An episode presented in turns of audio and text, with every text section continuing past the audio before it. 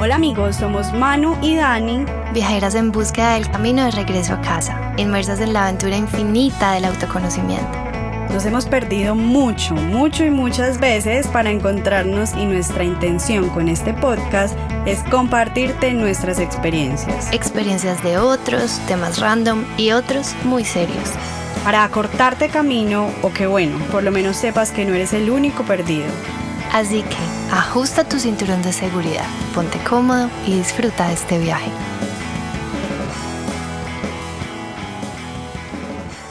Manu, en este viaje infinito del autoconocimiento, creo que una de las cosas a las que más nos hemos dado la tarea es a estudiar nuestros ancestros, todo nuestro árbol genealógico, lo que ha pasado con nosotros, nuestros limitantes, cosas heredadas, y dentro de eso nos hemos encontrado un mundo fascinante de cómo traerlo a nuestra experiencia y usarlo a nuestro favor.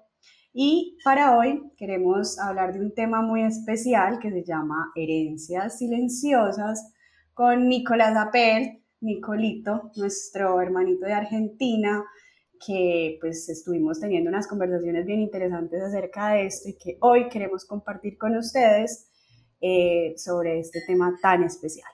Para quienes no conocen a Nico, Nicolás es de Argentina, así que este podcast va a estar en idioma argentino. Em, es pues como un hermanito con el que hemos venido caminando desde hace ya casi tres años.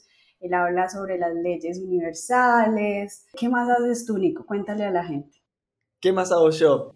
A veces cocino. Eh, no, a mí lo que, lo que, como decías, lo que me gusta es hablar de las siete leyes universales pero tengo, eh, tengo formaciones eh, formales, por así decirlo, en, psicología, en constelaciones familiares, en genealogía, en metafísica, en coaching, y me gusta básicamente mezclar todo para, para poder entendernos. Da igual el punto de vista, es entendernos y conocernos un poquito más.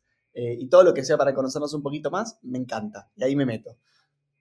Y hoy creo que vamos a abordar un poquito el tema de constelaciones. ¿Cierto? Como ese orden dentro de nuestro árbol genealógico. Sí, hablar un poquito quizás del, sistema de, al que pertenecemos, el sistema que estamos, del que somos parte, el que estamos transformando, sistema que nos pide cosas y no sabemos que nos las pide, le exigimos cosas y no sabemos que se las exigimos, eh, eh, algunas conscientemente, algunas inconscientemente. Entonces, ¿cómo juega el, el rol del sistema en nosotros y bueno, hoy nos, nos pareció interesante hablar de quizás aquello que, se nos, nos, atraviesa el sistema y no sabemos que nos está atravesando. ¿Qué es el sistema? ¿Qué es el sistema? Es todo, todos nosotros pertenecemos a, un movimiento, pertenecemos a un grupo, pertenecemos a, una sincronicidad. Eh, no, no hay individuo, elemento, creación que no sea parte de algo porque en realidad nada está separado, todo está, todo está unido con todo. Obviamente podríamos hablar desde lo más macro, que todos somos un único sistema, el cosmos, el universo, Dios. Lo llevamos a niveles más, más micro, pero que igual siguen siendo macro, pertenecemos a la Vía Láctea, eh, a la galaxia, pertenecemos al sistema solar, al planeta Tierra, somos seres vivos del planeta Tierra, y lo traemos a algo mucho más cercano a nosotros, pertenecemos a una familia, a un clan. Es como a una seguidilla de sucesos eh, y, de acciones, de causas y efectos, eh, acción y reacción continua que viene hace milenios, hace eones, y nosotros estamos acá siendo parte, por ejemplo, de un sistema, de un clan, de una familia. Y ser parte de un sistema no es inocente, no es que yo tengo la capacidad de mantener mi individualidad y mi independencia sin estar afectando o sin ser afectado por ese sistema. Entonces, es interesante empezar a entender cuál es el lugar que ocupamos y si el lugar que ocupamos lo comprendemos, lo elegimos o lo queremos cambiar, o lo queremos modificar, lo queremos transformar o si el lugar que estamos ocupando nos condiciona de alguna manera. Nico, quisiera aterrizar un poquito más la información para quienes nos escuchan, empezando por qué tan importante sientes tú que es conocer nuestra historia y conocer ese clan, hasta dónde eh, es necesario hacerlo. Mira, yo creo, creo que hay muchas formas de que uno conozca el sistema al que pertenece.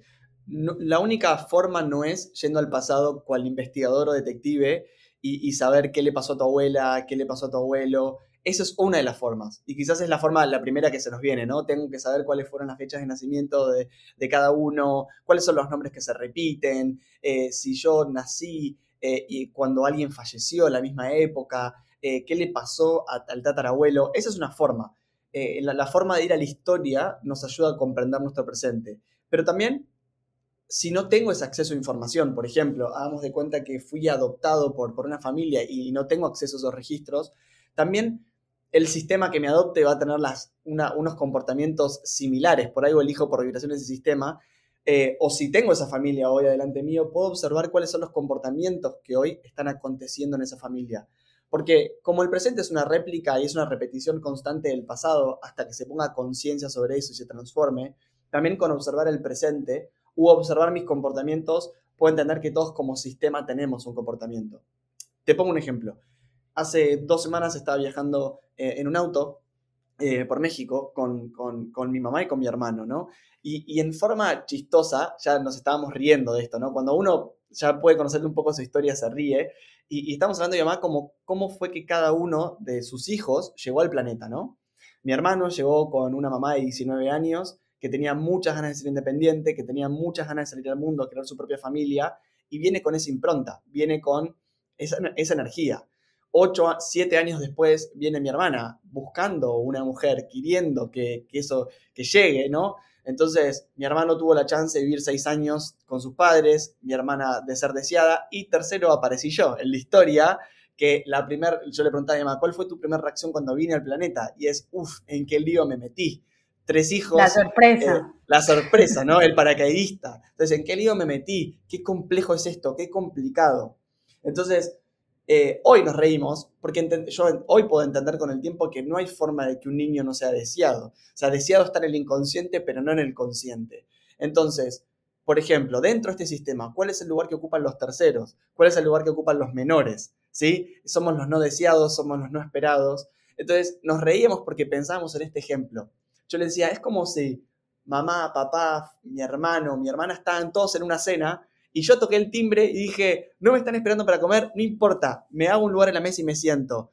Digo, qué, o sea, qué lindo en la vida que te da como la capacidad de romper y hacerte tu lugar, pero al mismo tiempo, ¿qué arrastraré de no ser invitado? De no sentirme invitado, de no sentirme esperado.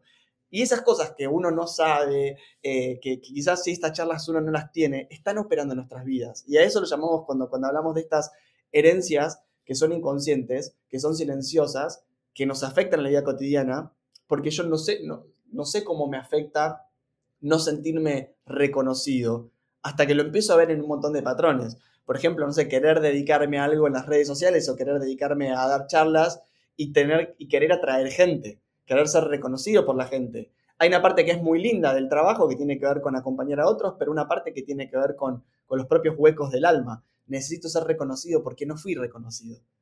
Entonces quizás si lo sé puedo hacerlo distinto ahora. Nico, y ahí también entra como este, bueno, cuando aplicamos todas estas em, estrategias, digámoslo de alguna forma, que no es propiamente ir a, investigar con lupa el árbol genealógico, también puede ser haciéndole preguntas a los papás, como fue tu caso, pasa que a veces los papás em, también dentro del proceso generan culpa por ciertas situaciones, entonces te dicen, no, obvio, tú sí fuiste súper deseado, te planeamos, o sea, yo he escuchado tu historia, yo también soy la tercera, de hecho creo que en mi casa mi hermana tal vez fue un poquito como, como la sorpresa, yo, según lo que me dicen también mis papás, fui muy planeada, muy esperada, ¿Cómo hacemos a través de estas herramientas? Sí, porque ahorita cuando tú decías como este tema del reconocimiento, yo también he estudiado que tal vez mi herida es la del rechazo, ¿cierto? Mi herida de nacimiento, que ahorita podemos hablar un poquito de eso y Manu también nos puede contar. ¿Cómo hacemos para tener esta coherencia entre la información que tal vez podamos recibir de nuestros padres y la información que surge, que el inconsciente no, no miente, ¿cierto? ¿Cómo, ¿Cómo, se ve eso ahí? Sí, e, es súper claro, porque yo creo que, que muchos años mis padres me dijeron, no, fuiste recontra deseado, pero la, no se reconocía como la primera impronta. hoy que lo podemos charlar, porque por suerte toda mi familia entiende estos temas, hoy nos reímos en donde dice, sí, fue mi primera impresión, pero ya al mes uno yo estaba muy feliz. Está bien, puede ser, pero una cosa, eh, hay algo que, para mí, esto, porque hay probablemente padres escuchando del otro lado, ¿no? También, es que uno de los, para mí, de los errores que los seres humanos cometemos es querer compensar, ¿no? ¿Y qué es la compensación? Es decir, no, mi primera sensación fue de que, ¿qué hago con este embarazo? Pero después tuve un montón de amor. Entonces te compensé con un montón de amor. Y eso, para, al menos para la psiquis, para, el, para la impronta energética, para el patrón, no existe la compensación. Existe una primera huella y una segunda huella. Es decir, me siento querido, pero al mismo tiempo me siento rechazado. Eh, no es que es una u otra. Nosotros creemos que, uno tiene la, capacidad de eh, decir, por ejemplo, eh, si yo no voy a estar presente con mis hijos porque, no sé, me divorcié de mi pareja, entonces me voy a asegurar de que tenga la mejor casa, la mejor hora social, la mejor prepaga, la mejor educación. Entonces, con dinero me garantizo, porque amo profundamente a ese hijo, que tenga lo mejor. Esa es una forma de garantizar, de, transmitir el amor, pero en realidad lo que necesita quizás ese hijo es una presencia. Entonces, la compensación para el, ser humano no existe como tal. Y esto tiene que ver con ley de polaridad. Yo solamente puedo llenar ese vacío con lo mismo que ese vacío me generó. Entonces, solamente puedo llenar el, reconocimiento si entiendo, o si, soy reconocido en un punto, o si por otro lado entiendo que tengo una herida en el reconocimiento. Si no, puedo obtener un montón de cosas alrededor y nunca voy a ser feliz, voy a ser pleno. Entonces, lo primero para los padres que están escuchando del otro lado es Em, lo, lindo cuando uno reconoce, reconoce estas cosas, uno cree que va a herir a sus hijos, ¿no? Porque, ¿cómo voy a, hacer, le voy a decir a mi hijo que yo no lo estaba esperando? ¿Cómo le voy a decir a mi hijo que, fue una noche de, un encuentro casual con, con, otro ser humano? Y en realidad, cuando la verdad sale a la luz, cuando la verdad eh, es, parte, eh, se visibiliza, por así decirlo, siempre le da más herramientas a la persona porque lo ayuda a comprender por qué siente lo que siente. Entonces, en el exterior, vos me podés decir una cosa y puedes hacer de cuenta que me quisiste, que tuviste la mejor intención, pero mi interior tiene una brújula, ¿sí? tiene un sentir, tiene una intuición, tiene un resonar, tiene un filtro en el plexo ¿sí? que siente esto es correcto, esto no es correcto. Si a mí me dicen, siempre fuiste querido, pero siempre estoy sintiéndome que, no sé, que en el grupo de amigos soy el que último que eligen, que me da vergüenza entrar a ese grupo de amigos, que me siento en competencia, que siento que me da vergüenza todo el tiempo. Lo que está, mi, mi accionar tiene que tener una coherencia con mi historia. Si a mí me dicen esto, pero mi accionar es completamente distinto, es que tiene que haber una distorsión entre lo que me están contando y lo que a mí me pasa. Y esto no es para encontrar culpables, eso es lo más importante. Hijos, quienes sean hijos y están escuchando, si el mensaje anterior fue para padres, este es para hijos, es, esto no es para encontrar un culpable y decir, ves, como no me quisiste madre, entonces yo soy lo que soy, yo tengo este problema de reconocimiento. Porque nosotros tenemos este, este chiste en la mesa familiar que es, eh, yo le digo a mi mamá, vos me programaste, y ella me dice, vos me elegiste. Entonces, no hay culpables en, en este juego, hay, hay responsables de elecciones. ¿Por qué mi ser necesita vivir la experiencia del reconocimiento? Nico, y hay algo a mí que me fascina y es una vez yo me hago responsable de mi historia, pues también es bonito conocerla y de alguna manera hablar sin culpa, si es posible con los padres y si no, pues irlo descubriendo ahí, haciéndolo consciente, pero es también como yo me puedo volver mi propia madre y mi propio padre y dejar de poner toda la responsabilidad en ellos, porque yo sí he sentido que durante mucho tiempo o he escuchado que las personas dicen, ay, no, es que como mi mamá fue así conmigo, yo por eso soy egoísta. Y no, pues finalmente ella te enseñó lo que podía, pero tú también puedes elegir y cambiar el patrón si así lo deseas.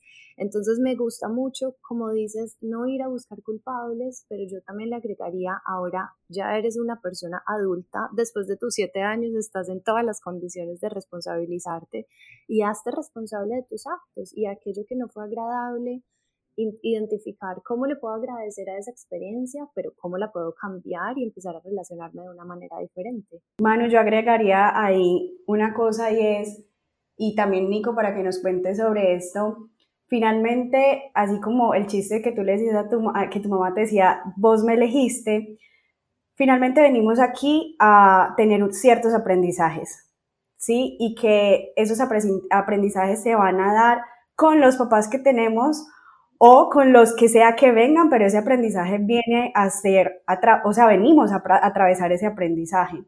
Y una vez hacemos consciente lo consciente a lo que tú nos decías, cuando la verdad sale a la luz, le ponemos como luz a ese inconsciente, yo tengo la capacidad de transformarlo y usarlo a mi favor.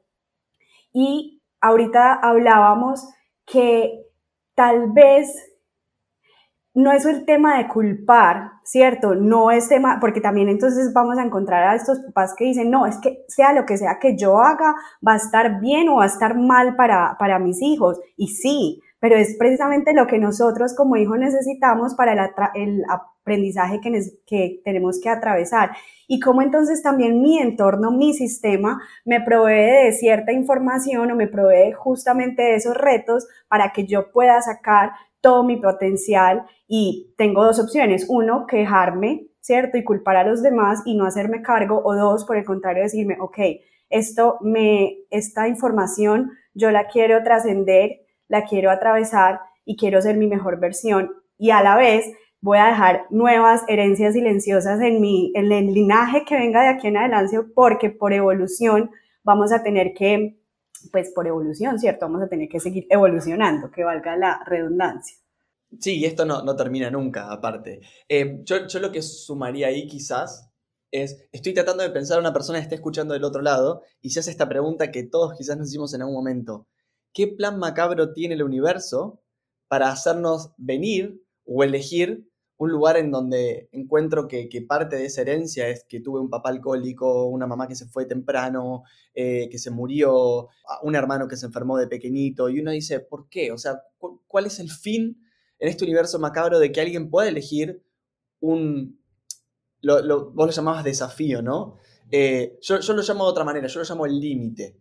¿Por qué elegimos límites? ¿Sí? Eh, ¿Y por qué me gusta más la palabra límite? y para mí hay dos temas bien importantes. El primero, para que se imaginen por qué vendríamos al escenario en que venimos, es saquemos el sistema, saquemos la metafísica, saquemos las leyes, saquemos lo espiritual del medio y hagámonos esta pregunta. Nosotros como seres humanos elegimos, por ejemplo, acá, en este momento, una profesión, ¿no? Vos que estás del otro lado escuchando, eh, las chicas que eligen hacer conecta, eh, eligen algo, ¿sí? Alguien elige pintar, alguien elige dar talleres, alguien elige ser piloto de avión, alguien elige eh, ser amo o ama de casa, lo que sea que cada uno elige, ¿no? Y en la elección de lo que uno quiere dedicarse o lo que uno quiere ser, ¿sí? uno está en, la línea de comienzo y tiene un deseo de lo que se quiere convertir o quiere experimentar. Entonces, ustedes se dicen, yo quiero ser músico, yo quiero ser pintor, yo quiero ser tallerista, yo quiero ser terapeuta. Ok, ese es tu deseo. Pero empiecen a pensar, o incluso no sé, quiero ser mamá, quiero ser papá. Empiecen a pensar todas las cosas que surgieron en el medio entre convertirse en eso que dijeron que quieren ser. Entonces, todo lo que sucedió, por ejemplo, ¿quieres ser papá? Ok. Todo lo que tuviste que pasar durante el embarazo, durante la crianza, durante que salía a la noche y estabas despierto o despierta hasta las 5 de la mañana hasta que regrese tu hijo. ¿Lo volverías a elegir? Y probablemente la mayoría me dice, sí, porque el amor que obtengo es inmenso. Ahora, como vos todavía no habías sido papá o no habías sido mamá, Solamente en el deseo uno desea la cosa linda, la parte linda de eso, el resultado. Pero en el medio se encuentra con lo que es necesario desarrollar para poder convertirse en padre o madre. Y lo mismo le pasa al alma. el alma no está pensando en, el papá alcohólico, en la madre que se muere, en, en las dificultades económicas, está pensando en el resultado de lo que le va a regalar ser un ser humano, de lo que te va a regalar la experiencia. En el medio con que se encuentra con todas las cosas que tiene la Tierra, con todos los escenarios, que se llama proceso, ¿sí? Para convertirte en ese ser humano. Entonces, si yo te digo esto, ¿dejarías de ser madre? ¿Volverías el tiempo atrás? Probablemente me digas que no. Pero también yo pienso, en el momento que me tocó enfermarme para, eh, y la pasé muy mal durante muchos años, hoy desde esta visión te diría, no me quites la enfermedad que viví, si no, no llegaría a donde estoy ahora. Entonces, cuando nosotros deseamos, deseamos desde la parte lumínica únicamente, pero no sabemos qué oscuridades tenemos que atravesar para poder alcanzar esa parte lumínica. Entonces ahí es donde cuando nosotros vemos la infancia no entendemos por qué entramos a los escenarios en donde entramos.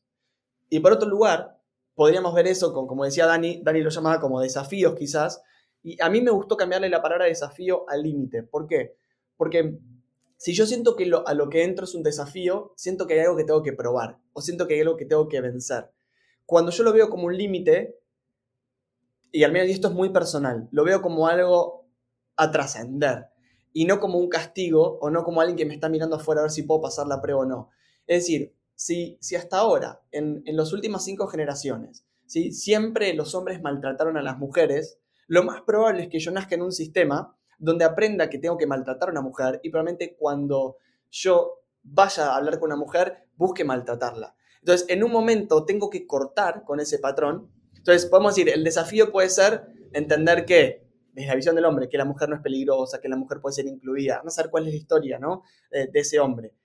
O puedo entender que es el límite de mi clan, por ejemplo, que es el límite de mi sistema, que mi sistema no se permite vivir el amor de otra forma, porque no sabe, que no se permite eh, ganar dinero, que no se permite ser saludable, que no se permite tener hijos. Que... Entonces, cuando encuentro que hay una traba, cuando encuentro que hay algo que no funciona, lo que estoy encontrando es el límite de mi sistema.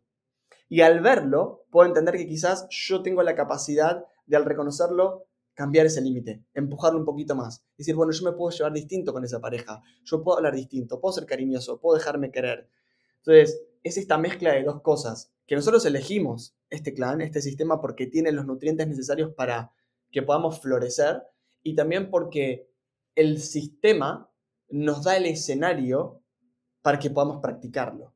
Si yo me pierdo en la película y pienso que el sistema tiene la culpa, o pienso que los personajes del sistema son los que están eh, limitando mi vida, entonces todo mi poder, que lo necesito usar para poder eclosionar, para poder pasar de ser semilla a fruto, lo voy a perder y se lo voy a regalar al sistema. Y ahí es donde me pudro como semilla y no puedo hacer mi potencial que es florecer, básicamente. Yo pensaba en las plantas y veo que justo ayer sembré unas mentas.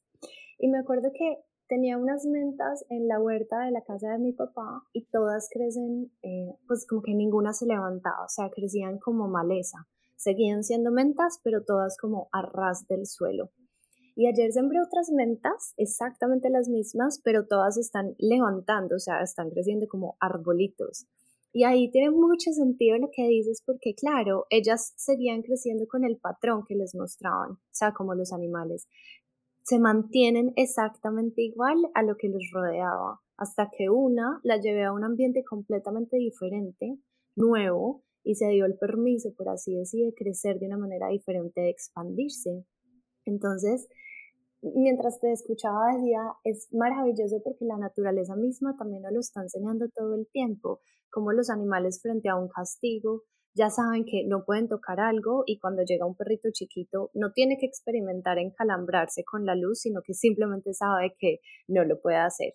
Y como nosotros podríamos también elegir decir, puedo seguir esos caminos de mis padres o de mis ancestros y lo tengo que hacer igual porque así fue que me enseñaron, o simplemente decir, los amo, los respeto y gracias, pero yo me voy a permitir hacerlo diferente, así como las plantas. Entonces, bueno, me pareció maravilloso. Lindas las mentas también.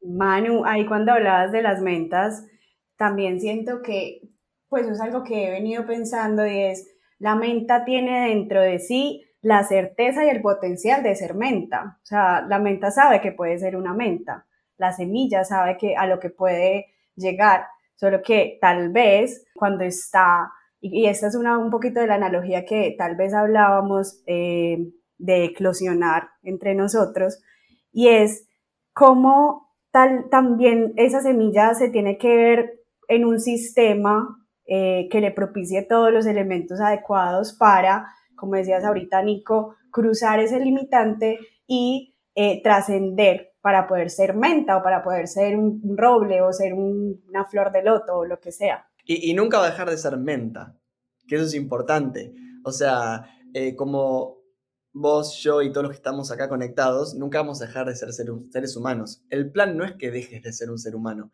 El plan no es que te conviertas en, en un ángel, en un ser de quinta dimensión, que desaparezcas. El plan es que seas ser humano. Ahora, ¿qué es lo, qué es lo que cambia? Es ¿qué ser humano vas a ser? ¿Cómo vas a ser como ser humano? ¿Vas a ser un ser humano como la menta del papá de Manu que se arrastra? ¿O vas a ser un ser humano que, se, eh, eh, que, sale erguido en búsqueda de la luz? ¿no? Y eso para mí es lo que hace la diferencia entre una vida de sufrimiento, una vida de dolor y una vida de plenitud. ¿sí? Como los distintos caminos que uno puede elegir. eh, o la vida del gozo, por así decirlo. El, el hecho es que si nos ponemos a pensar, siempre aparece la ley de, polaridad en todo en el universo, aparece la luz, la oscuridad, la muerte, el nacimiento, lo sutil, lo denso.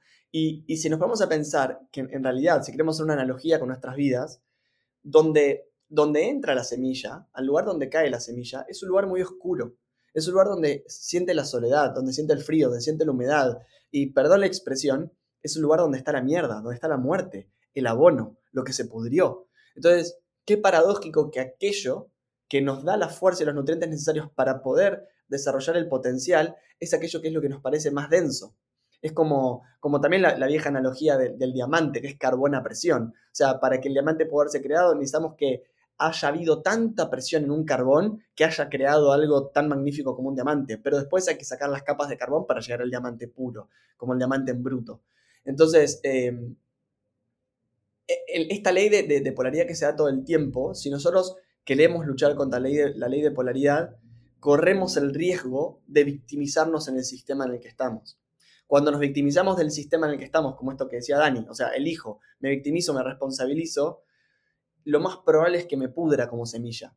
¿Y qué significa pudrirse? Es que quizás experimento parte de ser ser humano, experimento parte de ser una semilla, pero quizás esa semilla puede experimentarse como tallo, puede experimentarse también como, eh, como un tronco, puede experimentarse como una rama, como una flor, eh, como un fruto inclusive, y puede aportar algo inclusive al mundo, puede terminar aportando una experiencia en una ensalada, quién sabe, ¿sí? O sea, es la trascendencia.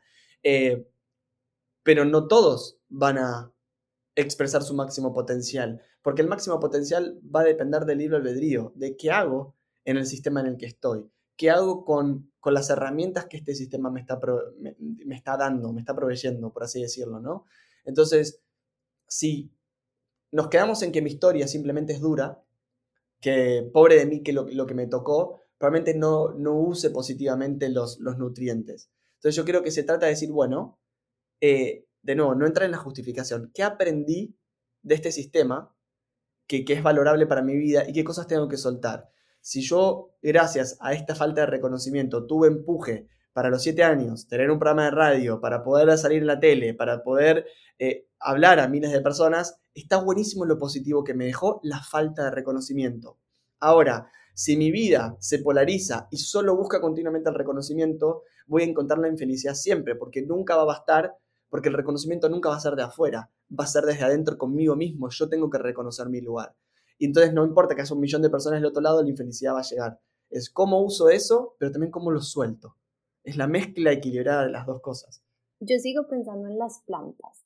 Y mm, si a nosotros nos volvieran a cada una semilla de un fruto distinto, probablemente pues los seres humanos también usamos mucho la comparación y creo que eso también nos baja mucho la vibración. Entonces recuerdo haber leído un poema en donde las plantas no estaban felices porque la menta quería ser hierbabuena, la hierbabuena quería ser un roble, el roble quería ser una fresa.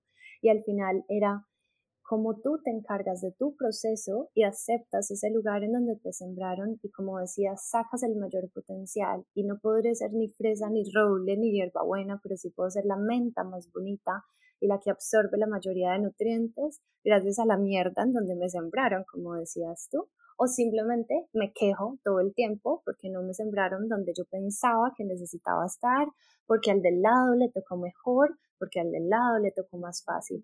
Entonces creo que es muy bonito, como dices, reconocernos y reconocer mi historia. Y yo igual que tú, como hablas de tu enfermedad, yo por ejemplo empecé también como un revolcón espiritual en mi vida a los 13 años con la separación de mis papás y hoy digo, no lo cambiaría. O sea, por más perfecta que quisiera tener la familia ideal soñada, como es está perfecta y como es la amo. Y ahora elimino toda la culpa y la responsabilidad y no, y por su culpa y por la de aquella me dañaron mi adolescencia. No, que va. O sea, gracias a eso puedo hacer lo que hoy amo y reconozco esos procesos y los honro infinitamente. Entonces salir, como dices tú, de ese papel de víctima y bueno, me hago responsable de mi árbol del que soy y qué frutos elijo dar ahora. Incluso también es por lo que sigue, porque este árbol en el que podemos convertirnos va a arrojar va a crear un fruto y ese fruto va a caer y ese fruto que caiga va a tener una semilla. Y se ponen pensar en realidad, nunca hay nadie haciéndole nada a nadie, sino siempre soy yo mismo que me lo hago a mí mismo y siempre lo que estoy empujándome es al próximo nivel. Porque si yo fui el árbol, ¿sí? Hagamos de cuenta papá, mamá, ese papá, esa mamá creó ese fruto y el fruto es la representación máxima de lo que alcanzaron ser. Es la síntesis de toda una vida, la síntesis de un proceso. Cuando ese fruto cae, lo que hizo es decir, bueno, a partir de acá se, se continúa la historia, llegamos hasta acá. Ahora esta semilla vuelve a empezar el proceso y esa semilla en realidad no está volviendo a empezar de cero, continúa lo que hasta ahora se construyó. Ahora, lo que hasta ahora se construyó tiene un límite. ¿Cuál es el límite? Lo que alcanzó el anterior. Entonces, esa semilla probablemente desde abajo, cuando mire el árbol, no se sienta que es el árbol, porque está separada físicamente del árbol. Incluso está haciendo su propia raíz, está haciendo su propio camino, y a veces ni siquiera sabe que viene de ese árbol. Y, mira ese árbol y no entiende que está conectado y piensa que no tiene nada que ver con ese árbol.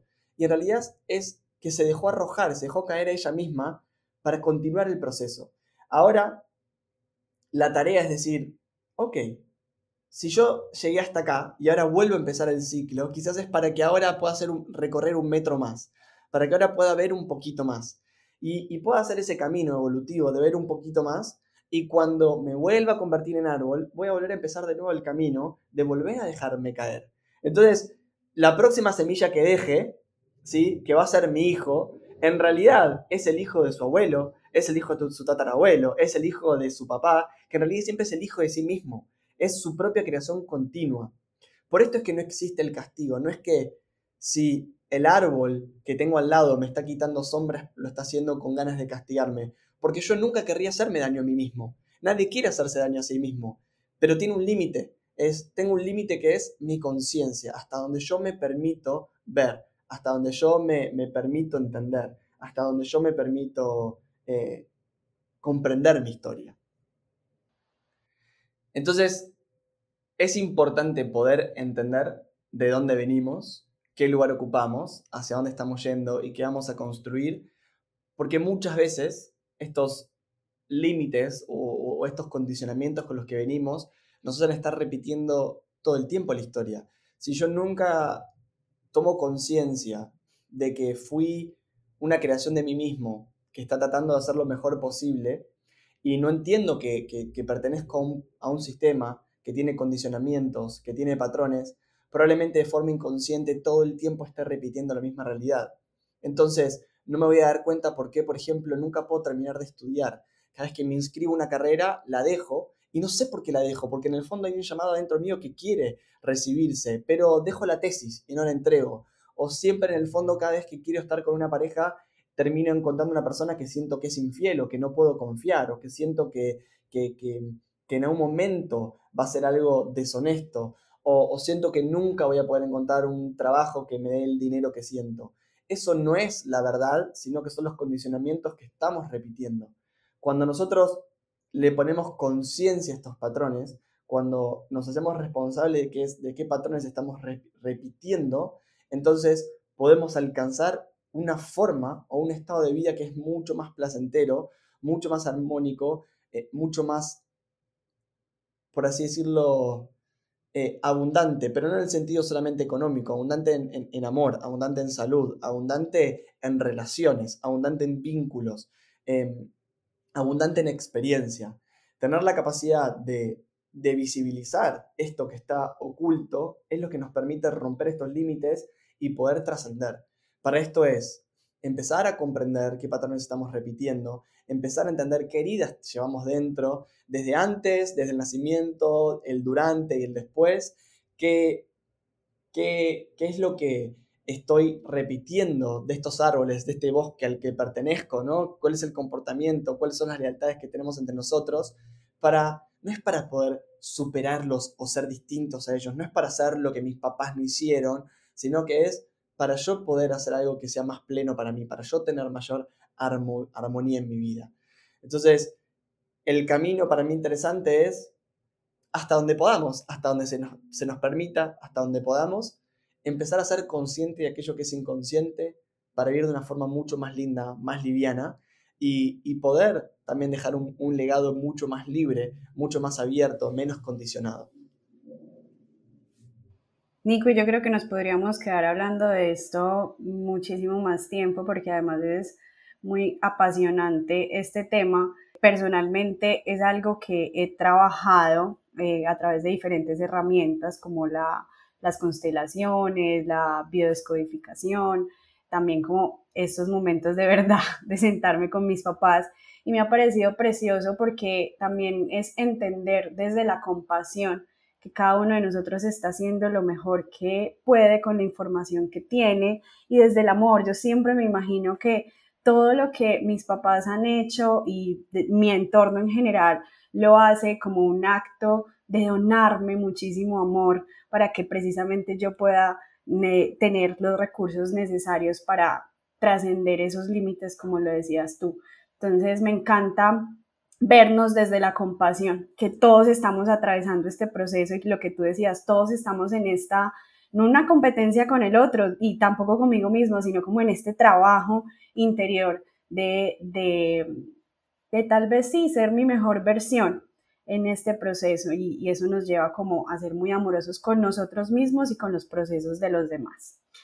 Bueno, esto creo que se nos quedó cortico, Manu, este podcast. Lo bueno es que vamos a poder tener un fin de semana completo para ahondar en este tema, para quienes quedaron curiosos. Nosotras, la verdad es que estamos felices de poder co-crear un retiro con Nicolás acerca de un tema que personalmente, como les decíamos, eh, hemos trabajado muchísimo y vamos a estar, Manu, verificando las fechas. Bueno, vamos a estar el primer fin de semana, que es puente del mes de julio 2, 3, 4 y 5, en San Rafael, para traer toda esta información que probablemente suena a veces incluso está muy etérea y poderla traer a la práctica. O sea que va a ser un fin de semana completamente vivencial, en donde de verdad vamos a poder experimentar y hacer consciente lo inconsciente y de amar mucho a nuestros ancestros y a nuestra historia, porque finalmente es eso. Gracias a todo eso que hemos vivido es que hoy estamos aquí precisamente escuchando esto. Entonces, San Rafael queda en Antioquia, Colombia, para quienes nos estén escuchando de otras partes del mundo. Y pues Nico nos va a estar acompañando en este retiro que se llama Eclosión entonces, si quieren más información, ya saben, nos contactan a través de arroba con sentido en Instagram. Muchas gracias a todas. Gracias, Nico, por siempre estar caminando con nosotros en este viaje infinito del autoconocimiento. Y también si quieren conocer más sobre Nicolás, lo pueden encontrar en Instagram como arroba Nicolás Apel. Y bueno, un abrazo para todos, feliz vida y muchas gracias. Nos vemos en julio. Adiós.